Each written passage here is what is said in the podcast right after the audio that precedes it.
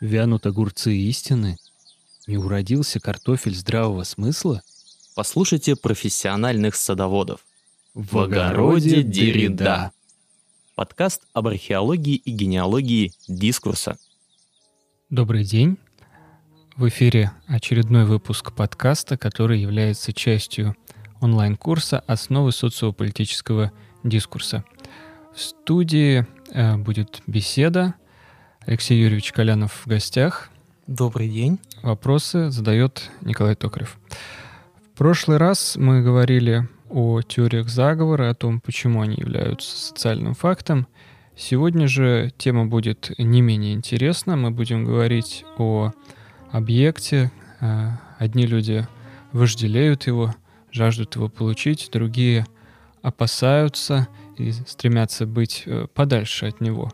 Мы будем говорить о власти и о том, почему власть э, не только в политике. Алексей Юрьевич, я предлагаю вам начать с некоторых пролегоменов к нашей дискуссии и какие-то установить основные точки, по которым мы будем вести беседу. Ну, главная точка это тезис о том, что у нас э, сложившееся представление о власти – это представление как о власти исключительно политическое, но нам нужно понимать, что это всего лишь один из видов э, власти как сложного явления. Да? И э, я бы хотел сегодня поговорить о том, как э, из э, политической реальности э, власть распространяется и на другие сферы нашей жизни – а, где а, она присутствует, как она а, себя там ведет, э, кто ею обладает и кто нет, потому что на самом деле мы так э, расширяем сферу нашего разговора о дискурсе, по сути дела, всей социальной сферы, э, всей социальной реальностью, да, то есть гораздо более а, объемная у нас получается область а, разговора, нежели просто политика, и в этом смысле как раз-таки дискурс-анализ тоже нам будет очень полезен. А кого бы мы выбрали в качестве основных э, мыслителей, которые стали бы героями сегодня? Ну, я думаю, что можно говорить уже изнач... Э, не э, уходя глубоко в э, древние какие-то времена и лишь иногда обращаться к классикам античной мысли или, может быть, чуть позже тех периодов. Но я бы предложил начать с периода становления политологии, и в этом смысле можно начать с классического, ну, ставшего уже классическим представления о власти Макса Вебера, можно сказать, одного из, может быть, не просто отца-основателя да, политологии, политической науки. Вот, это э, определение власти, которое он дал э, практически везде встречается и часто используется а, для того, чтобы, в принципе, показать а, а, характер да, того, что есть власть. Да? Это определение звучит следующим образом. Власть — это способность одного человека заставить другого сделать то, что бы он никогда не сделал по собственному желанию, по собственной воле. Еще это определение называют э, так, э, релятивистским, да, поскольку она э, описывает отношения по поводу власти, да, когда а, власть возникает в отношениях а, как минимум двух субъектов. Да? А, и, э, следовательно, автоматически между ними выстраиваются такие, скажем, отношения, гос... их можно назвать отношениями господства, но, собственно, выбор в своем известном докладе «Политика как призвание и профессия» на 1919 года как раз на этом и сосредотачивал да, свою мысль, да, когда он начинал говорить о том, что а, э, такое а, государство и каким образом там осуществ... каким образом там выстраиваются отношения между людьми, как выстраиваются институты, то он в первую очередь он а, говорил как раз-таки об отношениях господства и как к э, этому уровню посредством э, значит, э, легитимизации своего господства да, приходят э, какие-либо личности, какие-то субъекты. Но мы тут не будем, наверное, уходить в простейшую вот эту вот политическую теорию, да, а скорее нам здесь будет интересно поговорить о том, что Вебер говорил о а, политической власти а, как а, такой сопровождающий а, политические институции вроде, допустим, там массовых политических партий, о которых он тоже упоминал в своем вот этом вот докладе, и пытался а, описать их структуру. И в этом смысле э, там очень интересно его вот эти вот э, э, рассуждения о том, что, э, по сути дела, лидер ну, массовой политической партии, да, которые там во времена выбора уже э, намечались, да, такие как Коммунистическая партия Советского Союза, да, и другие партии тоталитарных, э, будущих тоталитарных режимов, э, он э, увидел там очень интересную структуру, да, что во главе партии стоит некий демагог, а, который просто своими речами завлекает массы, так скажем, в вот политическую жизнь. Там присутствует э, некий чиновничий э, такой бюрократический аппарат, который, по сути дела, является ключевым субъектом власти, поскольку именно он принимает какие-то решения. И там еще во многом, конечно же, силен экономический фактор. Там есть заинтересованный экономический субъект или так, так, своего рода босс, как его, опять же, называют выбор партии, который, в общем-то, все это дело выражает выражаясь современным языком, спонсирует, да, то есть получается очень довольно такая интересная конструкция, что вся, по сути дела, вот эта политическая институция, она как бы э, существует для того, чтобы люди, ну, скажем, э, зарабатывали, скажем так, деньги, да, а, то есть это то, что Вебер там называет как раз-таки политикой как профессией, да, вот как раз в этом докладе, да, вот, и вот, вот получается очень интересная конструкция, да, то есть э, в нашем таком э, обыденном э, понимании э, власть у нас ассоциируется с неким лидером, да, а на самом деле вот тут нам уже сразу наука политическая говорит о том, что это не так. А на самом деле, как бы власть, она, грубо говоря, распределяется, да, по совершенно разным субъектам, и вот как раз кто эти субъекты, да, и как потом, значит, власть перетекает в другие какие-то сферы, говорил уже а, другой, а, наверное, самый важный для нашего курса а, мыслитель, это французский философ Мишель Фуко, и в его постструктуралистской концепции власти все гораздо более, так скажем, интереснее, да, поскольку она немножко по своим определениям похожа на значит, концепцию Вебера, но более, скажем так, э, гибкая, что ли, да, в понимании того, как распределяется власть в обществе.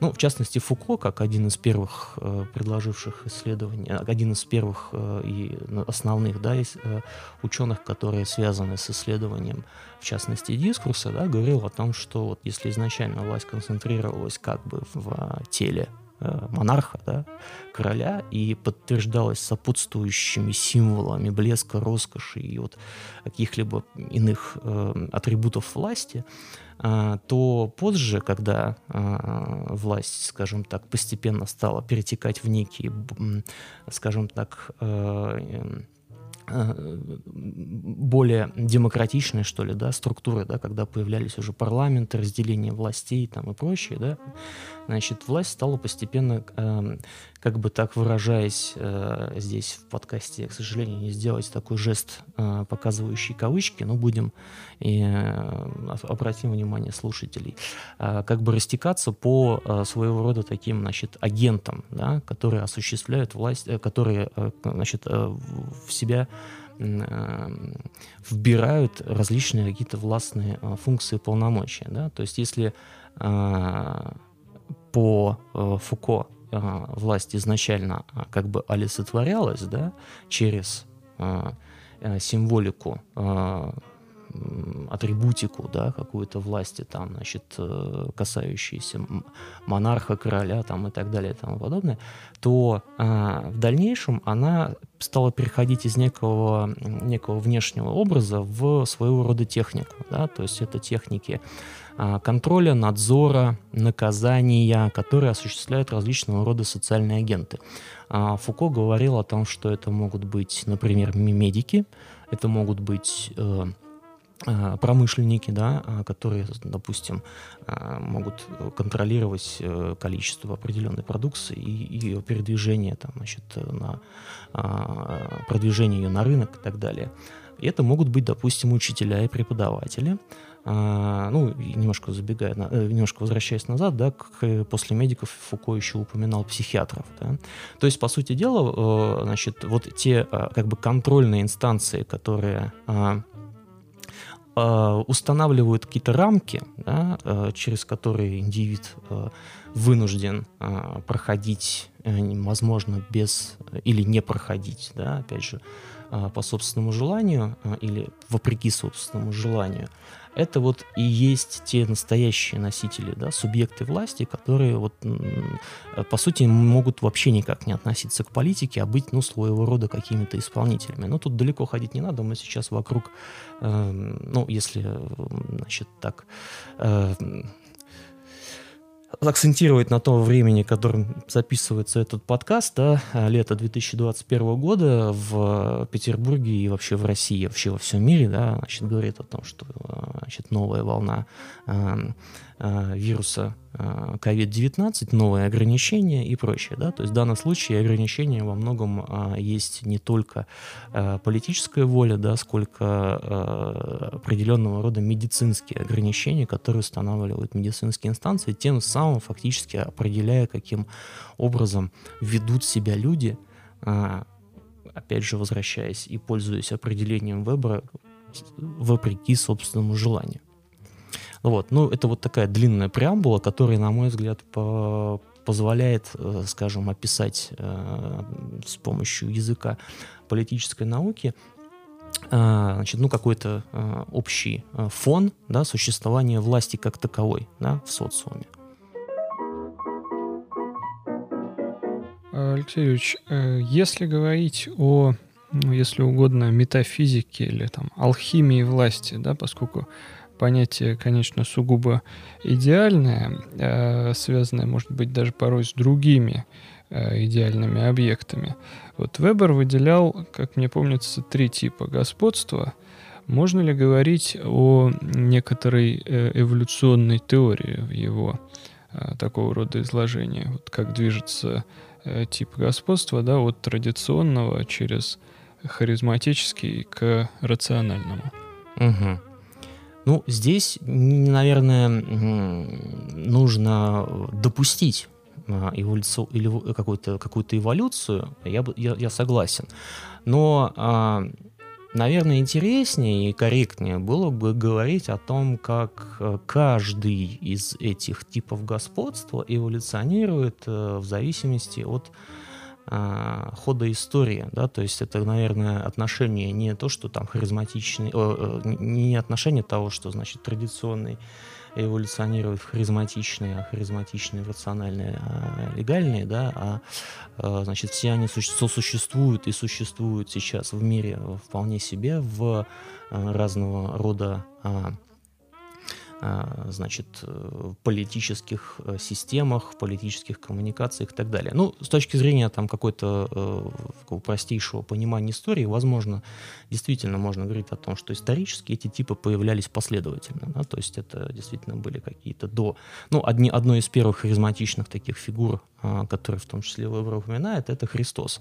Вот, поэтому э, как раз вот э, до э, христианская э, эпоха, э, эпоха до Рождества Христова, она скорее действительно в большей степени показательна как пример вот такого традиционного типа господства. Вот, но, конечно, с появлением, там, с началом нового времени, да, с появлением социальных наук и так далее, с появлением, с таким ренессансом демократии и возникновением Э, значит, сложных э, властных э, структур, сложных политических систем уже ближе к 20 веку, конечно, рационально-легальный тип стал доминировать. Однако все эти три типа существуют и в, в наше время.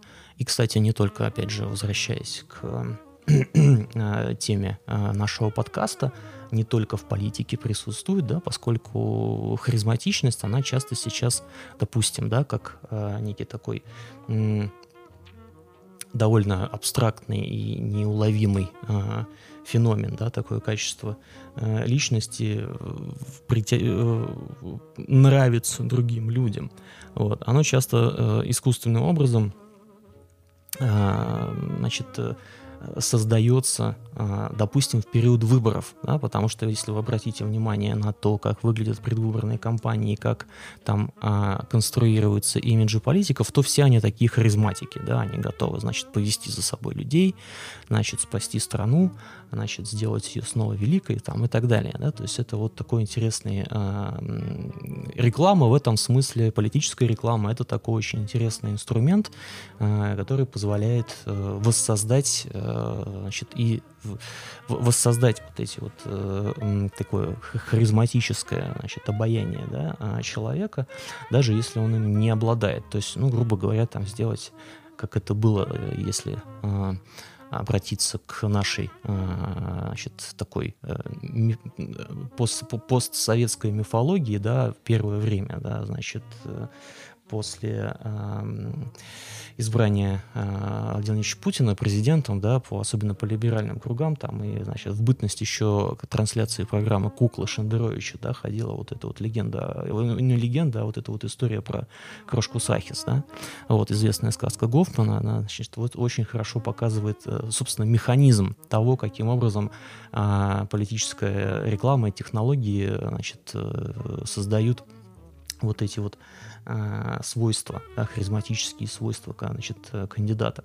Вот. Э, сакра... ну, э, традиционный тип, опять же, тоже никуда не девается, да, поскольку вот как э, это не парадоксально, э, может быть, э, звучит для 21 века, но, э, тем не менее, э, я всегда на это обращаю внимание, тем не менее, большинство развитых европейских стран — это монархии, они совершенно прекрасно себя чувствуют, э, сохраняя э, своего э, монарха как некий символ государственного, государственного единения, да, национального единства, да, что ли, если можно так сказать. И в этом смысле вот этот вот символический момент крайне важен, в частности, как, ну, опять же, как такой связующий элемент для многих в частности, европейских государств. Вот. Ну и, э, соответственно, вот как раз-таки рационально-легальный способ – это, понятное дело, э, распространенный сейчас эм, способ, тип господства, который э, связан с, в первую очередь с какими-то избирательными процессами, да, поэтому, э, наверное, да, в данном случае это некая такая конечная точка, наиболее скажем так, ограничительная точка для э, вс всей, э, скажем так, э, существующей палитры э, различного рода э, господств, да, который может э, содержать личность. Да? Ну, так, так сложно выразился, но я на самом деле здесь попробую попроще объяснить. А, что я хочу сказать? А, я хочу сказать, что есть очень интересный такой вектор, а, в принципе, скажем так, развития политической власти, в данном случае конкретно политической власти в истории человечества и конкретно западной цивилизации от абсолютно неограниченной к максимально ограниченной. Да? То есть вот э, максимально ограниченная, наверное, власть — это вот как раз рационально-легальная а, леги, э, тип легитимации, да, то есть когда действительно всеми возможными процедурами создается э, возможности для того, чтобы а, э, значит, кто-то неадекватный, что ли, не пришел к власти там, или как-то так. Я позволю себе все-таки еще раз пододвинуться к этому вопросу, из чего формируется власть. На мой взгляд, действительно здесь Э, может существовать некоторая последовательность процедур, и возникает вопрос лишь в том, что будет э, исходным материалом. Если мы возьмем э, какие-то совсем ну, раннего средневековья, да, какие-то общества традиционные, скажем, Северную Европу, да, Скандинавию, и их такой феномен, да, вот этих вот как раз конунгов, которые объединяли вокруг себя Мгм. э, небольшие группы таких воинственных людей, да, из местного населения или там э, приезжих каких-то, да, объединялись для совместных военных действий, для совместных там торговых операций и так далее. А, и, или там еще более ранние, да, какие-то вот те, кого встречали римские легионы там в Мгм. германских лесах, все остальное, они всегда обращали внимание а, насколько я помню, может быть, даже и Цезарь это в записках о Гальской войне упоминает, о том, что власть а, такого вождя, она всегда строилась из материала его а, военной удачи. Да, то есть вот в- пока ему сопутствует эта удача, вокруг него будут концентрироваться а, другие люди. И самой главной задачей в этом смысле для него становилось лишить возможности кого бы то ни было у него ее забрать. Ну, римляне очень удивлялись, например, когда какой-то набег там германцев Мгм. или что-то происходило, э, и происходил захват там их каких-то ценностей, там серебра или что-то еще. И потом, когда они э, входили в, значит, в лагерь этих налетчиков, чтобы все это дело забрать, они увидели, что просто там ничего этого нет. Вот, и они долго пытались понять, что происходит. И Оказалось, что существовала совершенно замечательная традиция все награбленное тут же, конечно же, топить в болоте. Потому что это единственная возможность сделать так, чтобы у тебя никто это не отнял. И ты остаешься навсегда хранителем этой удачи своей Мгм. воинской доблести, которая уже теперь э, никуда не денется. Или, скажем, э, монархии, да, о которых сегодня мы тоже уже э, слышали, и их, э, вот, собственно, тоже э, божественное происхождение власти, которое, Мгм. конечно, составляло опору э, монархии или родственных им форм правления, скажем, для Дальнего Востока, для Японии. Да, одним из главных условий послевоенной Японии для э, и экономической помощи и всего остального был отказ от э, признания божественности власти японского императора. Да, и ряд, э, в том числе таких радикальных э, исследователей, в том числе из литературных кругов, но я думаю, что в первую очередь стоит вспомнить э, Юкио Мисиму, которые как раз считали, что вот именно это-то и подточило Японию, поставило ее на колени, лишило ее а, какой-то полноценной субъектности, как такого политического а, государства, когда целостной целостной нации. Из чего сейчас, на ваш взгляд, может формироваться власть? Ну, мне кажется, что ваши примеры, особенно пример со- с, э, вот с, с воинскими э, достижениями военачальников и так далее, это на самом деле совершенно э, четко э, пример с харизматическим типом господства, потому что по выбору, да, потому что харизматический лидер, он в первую очередь творит чудеса. Вот. А, значит, э, вот этот вот э, трюк с утоплением в болоте э, всех, э, э, значит, э, трофеев, это, по сути, э, очень такой даже и в э, современной, наверное, рекламной э, технологии очень хороший тоже, значит, пример сокрытия какой-то там, может быть, значимой информации, которая бы не могла попасть в руки конкурентов, да, поэтому тут, конечно, все замечательно вписывается в веберовскую классификацию. Что касается Японии, ну, я думаю, что в данном случае тут как раз можно а, так аллегорически это а, а, сравнить с, с замещением одной религии а, другой, а, потому что мы с вами э, знаем, а, что значит, традиционные религии в, в современных обществах вытесняются массовой культурой, а главный носитель массовой культуры чуть, чуть ли не в религиозном понимании это как раз американцы, поэтому вот я думаю, что э, тут с их точки зрения э, вполне себе логично было э, их требование.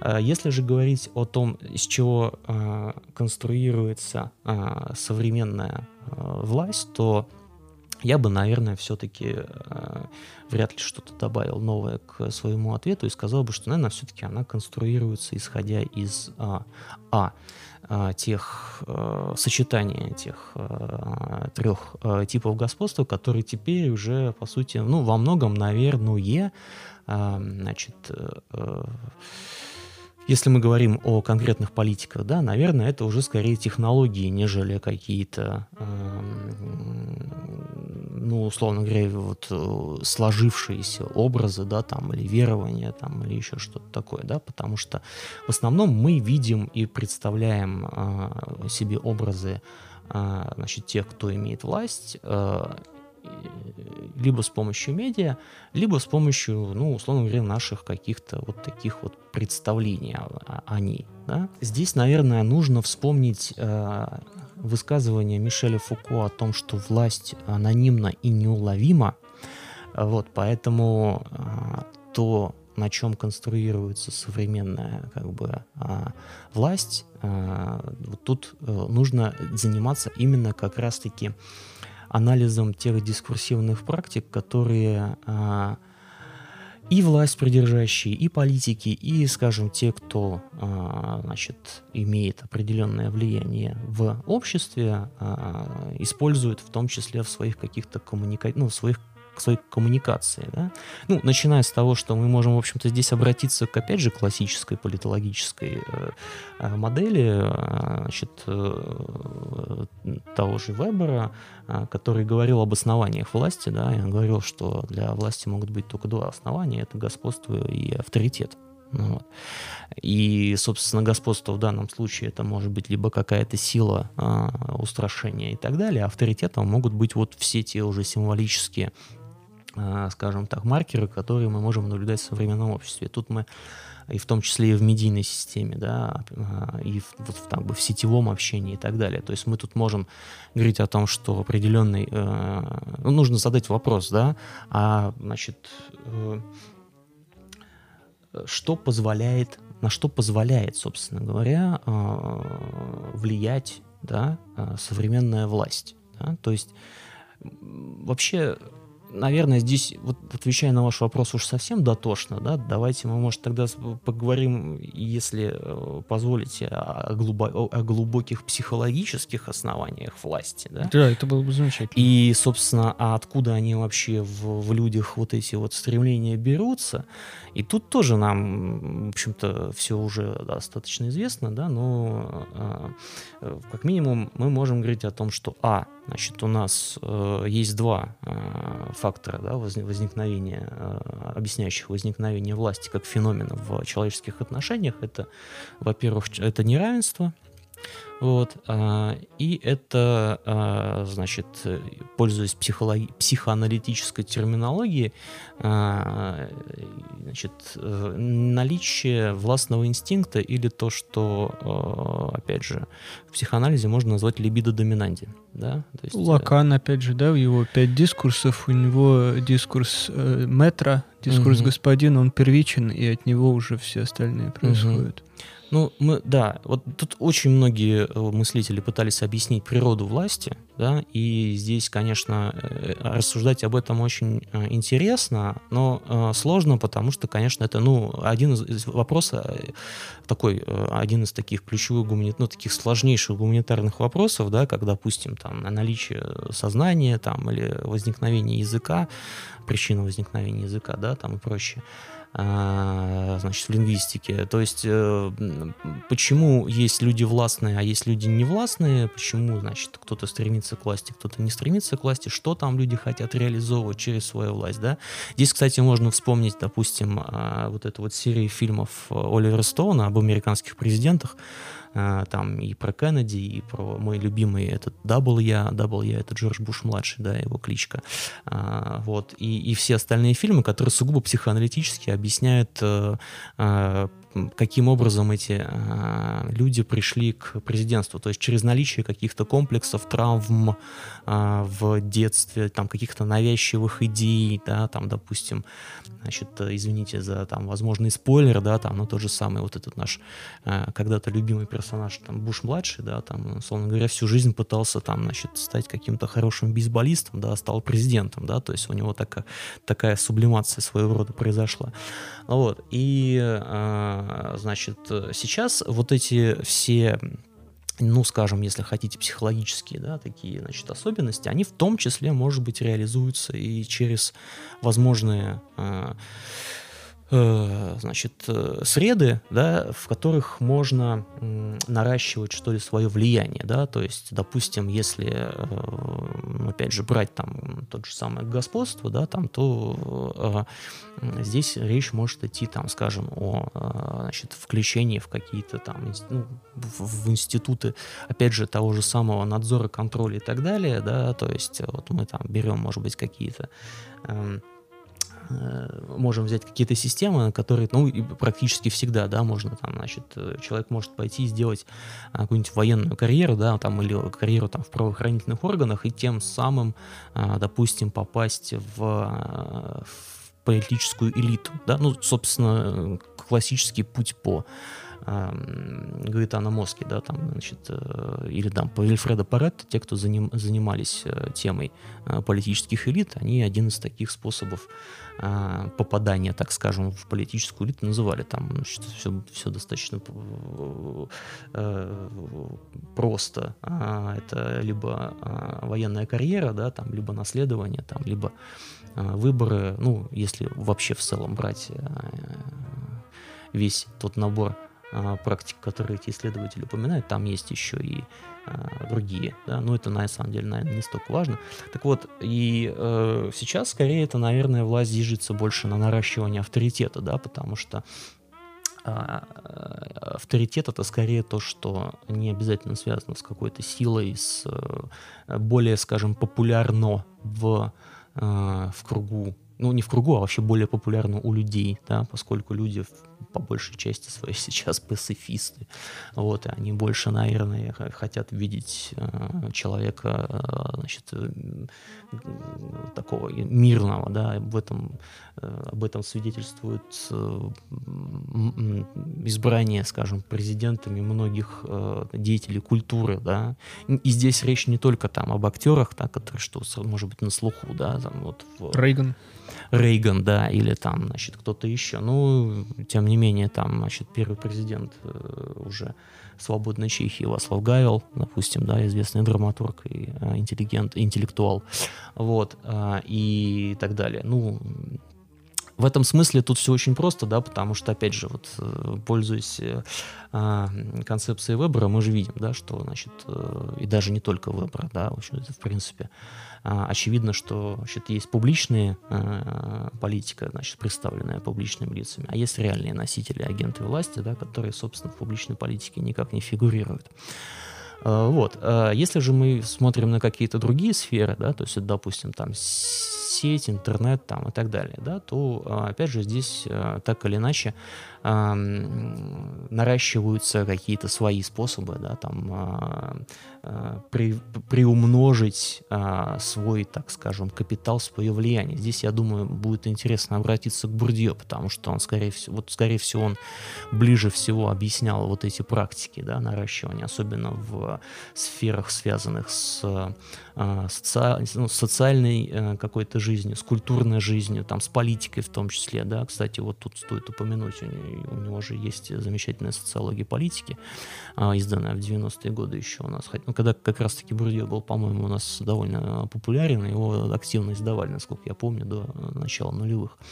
Вот. И э, все это, по сути дела, перетекает и в современные какие-то медийные практики, и и так далее. То есть, а, если, а, значит, э, э, если пользоваться, опять же, да, значит, если пользоваться, опять же, а, определением Вебера, да, то есть э, понимать субъекта власти как то, того, кто может заставить кого-то, значит, сделать какой-то шаг, которым сам вот этот вот второй даже и не а, задумывался и не планировал его, да, то мы тут часто можем, особенно сейчас, мы можем а, говорить о том, что, ну, возникают совершенно разные а, новые, что ли, агенты, да, вот именно не субъекты, а именно агенты, да, через которых как бы транслируются вот эти вот какая-то информация, которая побуждает людей там совершать определенные действия, да, то есть в данном случае мы можем там э, вспомнить и э, журналистику, да, как четвертую власть, да, там, значит, и тут самый яркий пример это Уотергейт американский, и, скажем, сети, интернет как некий инструмент да, для самоорганизации там, гражданского общества во время там, арабской весны, а, ну и так далее, да, то есть вот, да, даже если мы там уже перейдем опять же в такую совершенно простейшую какую-то среду а, повседневного обыденного взаимодействия, да, то мы видим, что в сети там опять же выстраиваются определенные какие-то властные отношения, а, где есть там, значит, инфлюенсеры, где есть там, значит, их последователи, да, то есть вот совершенно такая а, даже похоже на какую-то, значит, ну, по сути дела, на, на самом деле ситуация, как вот, э, как бы не хот...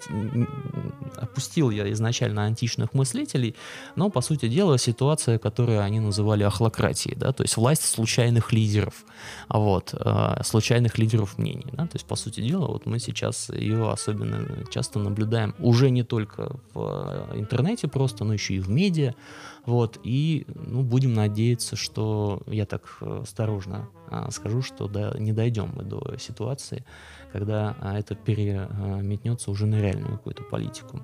А, вот, а все пойдет обратно по вот этим вот, значит, опять же, античным представлениям о том, что формы правления, они постоянно перетекают друг в друга, вот, и возвращаются. Можно ли сказать, что у власти есть национальность? Скажем, что присущие каким-то областям или странам типы э, осуществления властных отношений или типы тех, кто может возглавить эти общества, э, могут быть каким-то образом характерны для той или иной местности. Ну, скажем, как во Франции, да, угу. когда э, Деголь второй раз приходящий во французскую политику в период кризиса э, в Алжире, да, и вообще всего угу. постколониального, э, постколониальной ситуации во Франции, когда страна была на грани э, гражданской войны, да, что он приходит как вот своего рода орлеанская дева, которая снова спасает Францию. Ну, э, в общем-то, в политологии есть эм, отдельные темы, которые описывают, во-первых, там, допустим, политические стили, во-вторых, э, особенности политической культуры. Да? То есть, в принципе, э, если вот так вот сугубо научно объяснять, то э, да, действительно есть э, разного рода, там, скажем, стили консенсусные, реакционистские, там, или э, более закрытые какие-то авторитарные и так далее, да, касающиеся не столько конкретно разных стран, да, сколько, возможно, таких разных периодов. Но ну, тут довольно интересно, тут не хочется всегда, а может быть и хочется, да, при, а у нас тогда как это, приглашать э, варяг, получается, такой Нет, ну вообще обычно говорят, что у нас всегда нужен царь, да, каким бы он ни был, красный царь, белый царь, это уже есть никого не очень, интересует. Слушайте, но, но есть нужен. очень красивая штука, про которую Сангелич Дугин рассказывал, про вот этот вот э, Катехан э, замечательный, и вот эта вот история про то, что, значит, Россия после э, крещения восприняла себя неким оплотом, а, оставшимся после разграбления Константинополя а, и оплотом вот этой вот христианской религии, по сути дела, мы почему, собственно, Москва, это Третий Рим, а, Филофей, Псковский и так далее, вот, и оттуда мы взяли вот эту вот замечательную идею о том, что, ну, не только мы, кстати, и западная ветвь тот же, о том, что существует Катехан, да, как бы некий такой хранитель Э, гарант неприхода антихриста э, на землю, в котором, допустим, в западной э, ветви выступает Папа Римский, а у нас это, по сути, царь да, особенно это часто, особенно этим пользовался и Грозный, и, ну, пошло-то это все, Филофей-то был при как раз третьем, да, Иване, но, а, значит, и дальше все это стало развиваться. И вот эта вот вся идея о том, что, по сути дела, как бы некий такой, даже, может быть, это как-то можно сравнить и с тем, с каким-то вот э, сказочным а, о Кощее бессмертном, да, и там, значит, и так далее, вот этими Глубинные легендами. архетипы, да. Э, Да, да, да, глубинные архетипы. У нас, по сути дела, вся вот эта а, символика, она выстраивает, она, она вот как бы в таком, в национальном сознании а, трансформируется в представление о том, что во главе всегда есть некий а, вот царь, если хотите, да, то есть это вот то, что называется наша, наша эм, цезарепапистская а, не папа Сазарийская, да, там вот вот западная Цезарепапистская, вот это вот, а, а, значит, э, форма а, организации, значит, э, в, в власти. Э, так вот, э, любой, кто э, возглавляет, вот в наци- любой, кто становится во главе этой страны, а, в, в любой ее как бы, конфигурации автоматически в национальном сознании превращается вот в этот такой гарант. Это Вот. и самый страшный грех с точки зрения народа, когда правитель не хочет себя так позиционировать. Да. Вот все, кто пытались от этого отстраниться, они остались очень с дурной памятью. Да, заметьте, кстати, действительно так оно и есть, да, что вот у нас, э, скажем, действительно очень многие и э, те, кто отрекался от престола, с- особенно если речь шла там о каких-то, значит, светских причинах, да, действительно, они как бы даже в исторических источниках, ну, как будто бы, что ли, порисаются. Возможно, кстати, поэтому а, ну, понятное дело, что история-то была сугубо а, рекламная, но, может быть, поэтому он был такой ажиотаж вокруг фильма «Матильда», который, значит, пока, особенно в нашей замечательной вот этой вот няш-мяш Поклонской, по ее словам, не, до, не, негоже было с- м- монарх показывать а, с какими-то простыми чувствами, да, поскольку не, не, не, имел, не должен такой образ складываться у людей. Вот, да, в этом смысле, ну, ну, наверное, можно говорить. Это скорее даже вопрос не, к- не столько к политологам, сколько там к э, политическим философам, да, как, они, как э, из их э, в их понимании, да, каким образом в национальном сознании есть э, какие-то вот э, представления, да, там о власти. Но так или иначе, они, в принципе, всегда исходили из какого-то такого ну, а,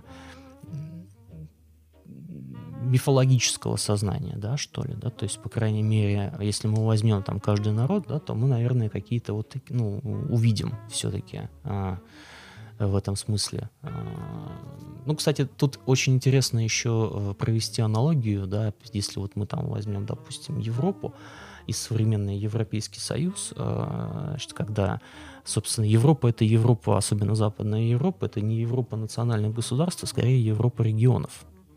Вот. И регионы это такой своего рода, может быть, аналог такого, значит, феодальной, что ли, э, э, ситуации, да, когда есть некий э, лендлорд, да, или там, значит, э, феодал, который э, занимается организацией там жизни на какой-то небольшой территории, а есть люди, которые спокойно там живут, да, есть некое там общее правительство, да, то есть, по сути дела, в общем-то, можно говорить, что европейская ситуация, она вся такая, да, она потому что, по большому счету, значит, э, практически вся организация власти в а, европейских странах, она идет снизу, да, то есть от муниципалитетов, там, допустим, кантонов, Швейцарии, там, и так далее, то есть это вот довольно, может быть, интересный факт, который им как раз вот в представлении влияет на э, непосредственно структуру.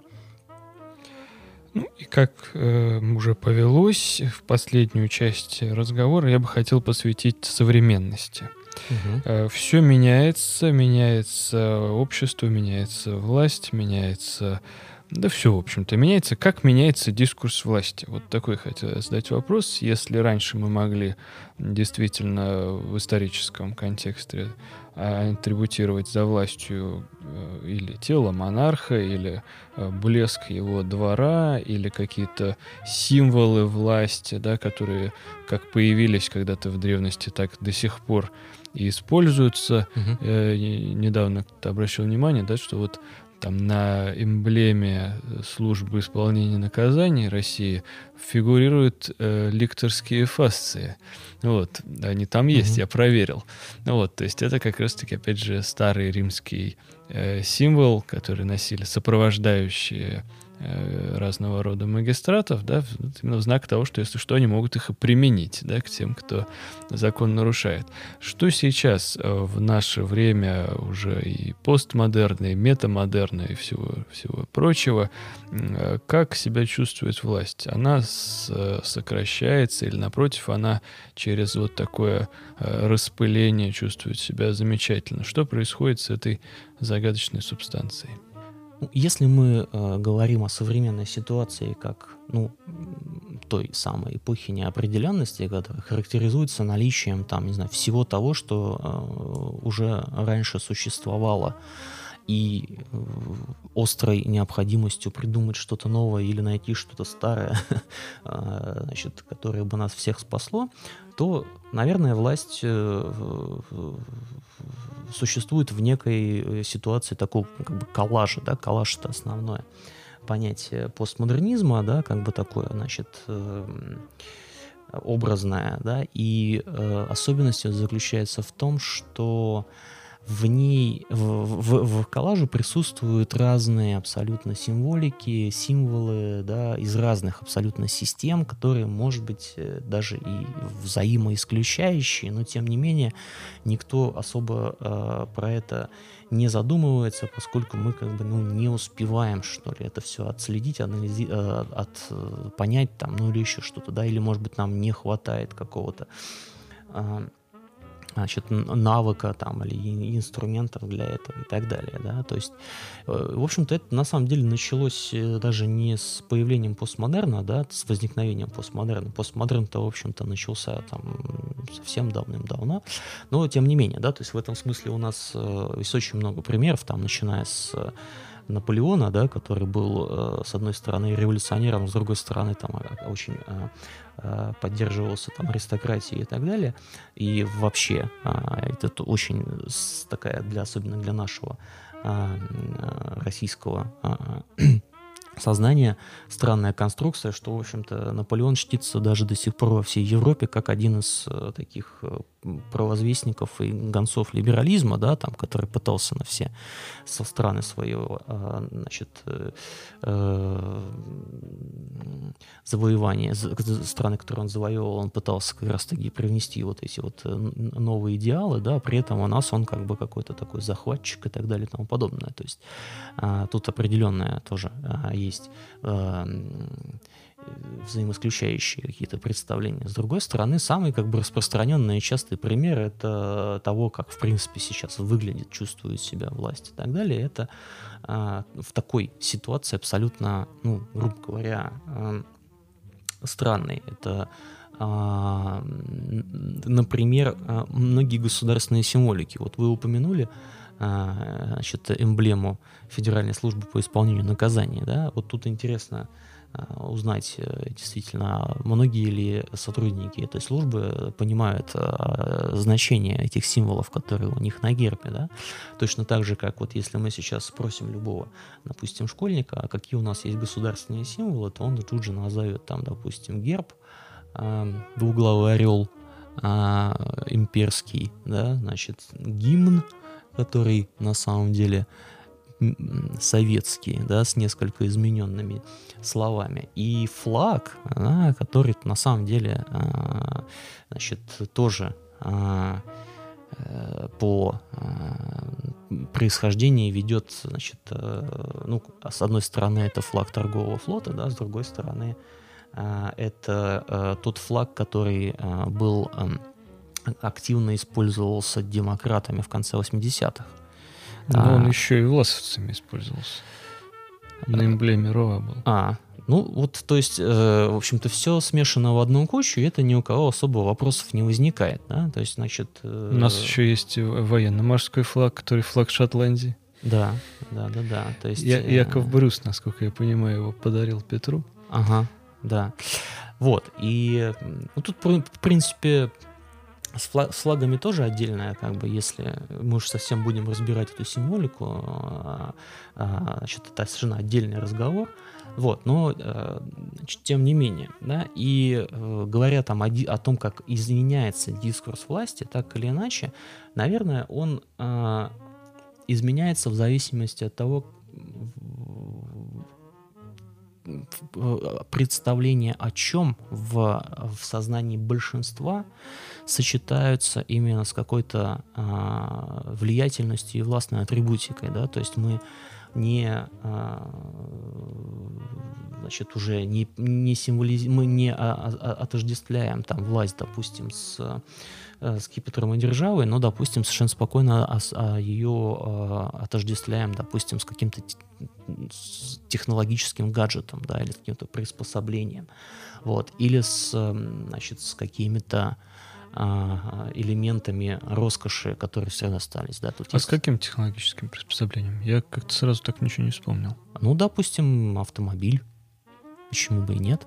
да, дорогой, да, или а, в конце концов вот а, у нас, да, и на инаугурации мы всегда показываем, как, кстати, вот это интересно, да, нам на аппарате э, же а, у нас всегда а, обычно а, все а, властные чины проезжают на таких больших, значит, каких-то там, не знаю, Волгах, да, там и так далее, да, значит, на лимузинах президент едет на инаугурацию, да.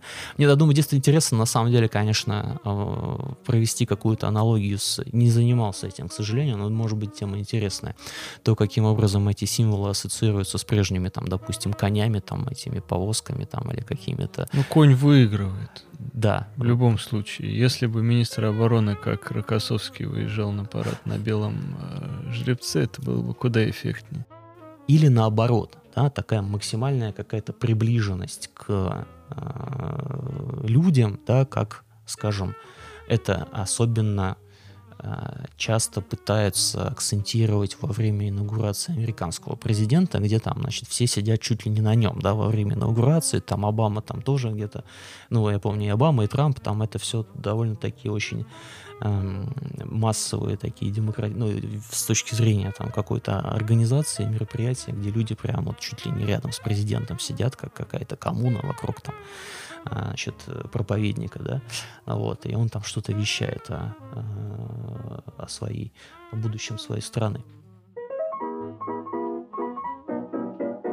А еще один момент, который я хотел напоследок э, попытаться прояснить. Можно ли симулировать власть через использование каких-то, э, выражаясь языком Бодрияра, э, симулякров или проводя какое-то подобие такого карго-культа властного.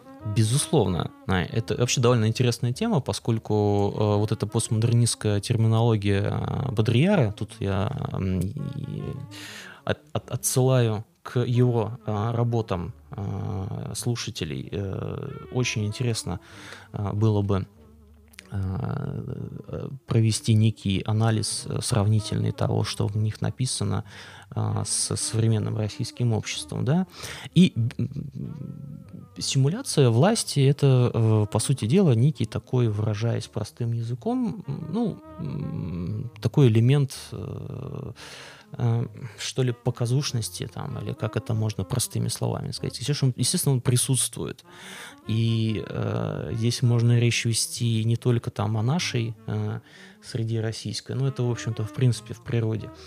А, в конце концов, э, чтобы мы не так уж сильно расстраивались, существует целая Восточная Европа, которая Западом на самом деле от нас особо не отличается, и все, что там происходит, это абсолютно то же самое, что и у нас, да. Что же, по сути дела, такое каргокульт, да, о чем писал э, Бодрияр, это, э, в общем-то, использование атрибутики без какого-то внутреннего содержания, да, то есть не понимая там, значит, э, смысла того, что это э, не просто какая-то внешняя форма, да, она еще определенным образом работает. Тут отсылаем слушателям замечательным интересным антропологическим исследованием а, народов а, Океании и Тихого океана, да, вообще вот то, что в 20 веке там происходило, и с какими явлениями они сталкивались, как это происходит в настоящей жизни, да, особенно в нашей вот современной.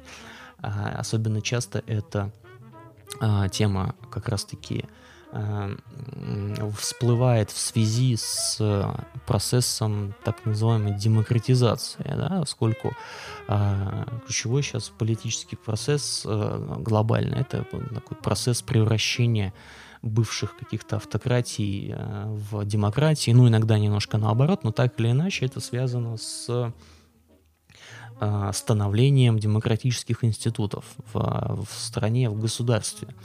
И а, часто копируется система, а, сама структура политической системы, то есть там три ветви власти, и, а, значит, органы, соответственно, исполнительной власти, органы законодательной власти – и судебной власти, но при этом само содержание, функционирование этих органов, оно остается, ну, либо на том же уровне, как это было и раньше, вот, либо, ну, грубо говоря, люди вообще не понимают, зачем они существуют, и э, это приводит к довольно интересным э, конфигурациям. Ну, там, допустим, в нашем э, случае, в случае с политической системой Российской Федерации, приводит, там, допустим, к существованию так называемых спящих институтов власти, допустим, которые э, вроде как формально существует, но особо непонятно, зачем они нужны, как, простите, там, федеральное собрание, да, то есть вот оно, в общем-то, есть, и там есть сенаторы, и это все замечательно, но там даже есть определенные, но большинство, как правило, особенно население, не очень представляет о том, а, зачем оно нужно и как оно работает. А, вот. Если же говорить о том, как э, на э, обыденном уровне тоже, да, формально возник, как формально, да, фиксируются какие-то каргокульты и так далее, то здесь тоже как бы кругом как не э, куда, куда ни глянь, э, везде тоже довольно такая же схожая ситуация. Вот. Тут, ну, наверное, можно вспомнить э, цитату э, о опять же, без какой-либо нелюбви там, к э, нашему замечательному народу, каким бы он ни был, да, простым или глубинным. Вот, тут мы можем а, вспомнить цитату из Пелевина а, значит, о, том, что главный, я сейчас, не, не, не, наверное, не, на, не назову точно, но, в общем, главный, по сути дела, э, главным для, его, для него являлись всегда понты. Вот.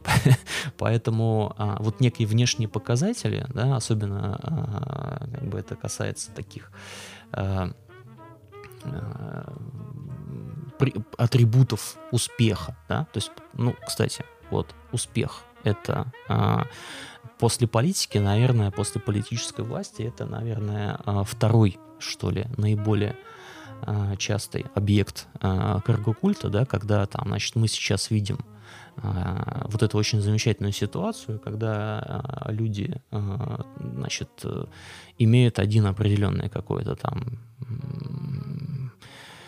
гаджет или там, значит, прибор и так далее. Ну, то есть, условно говоря, там человек может, э, человек может там жить в какой-то совершенно Э,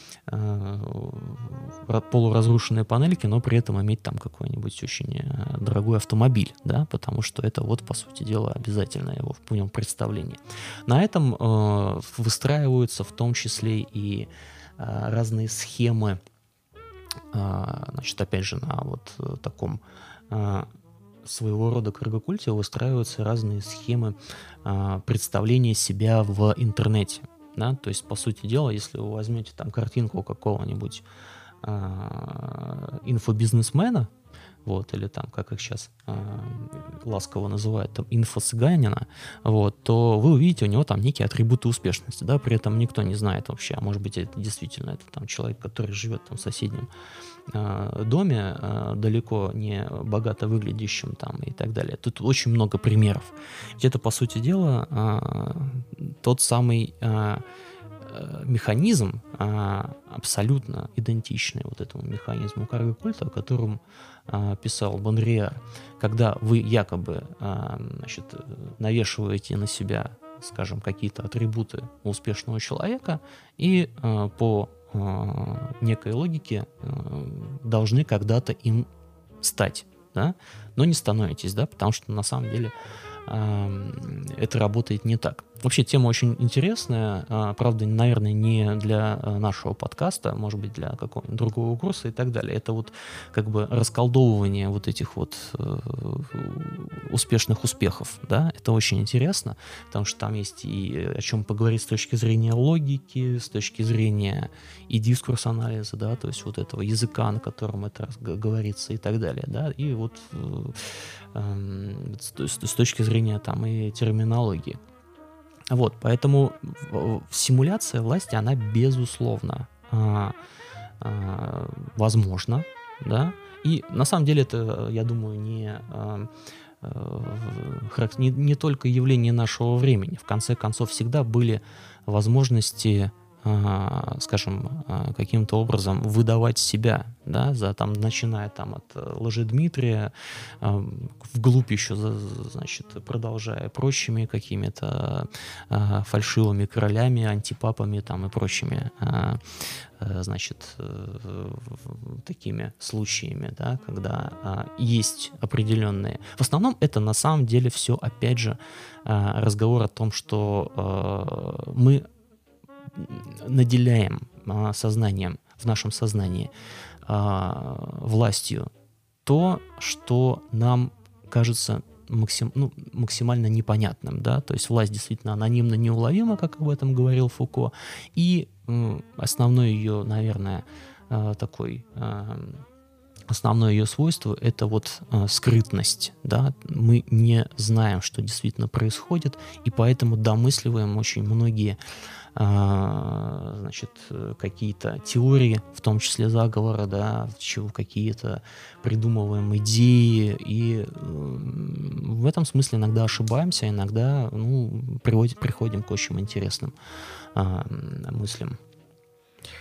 Спасибо, Алексей. Э, я думаю, что мы продолжим этот разговор э, в ходе следующего выпуска, который будет называться «На каком языке говорят политики?». Это будет часть следующего модуля, посвященного политическому дискурсу. Поэтому мы не прощаемся, а делаем небольшую паузу. В студии беседовали э, социолог и кандидат политических наук Алексей Юрьевич Колянов. Всего хорошего, спасибо. Вопросы задавал философ Николай Токарев. Всего доброго.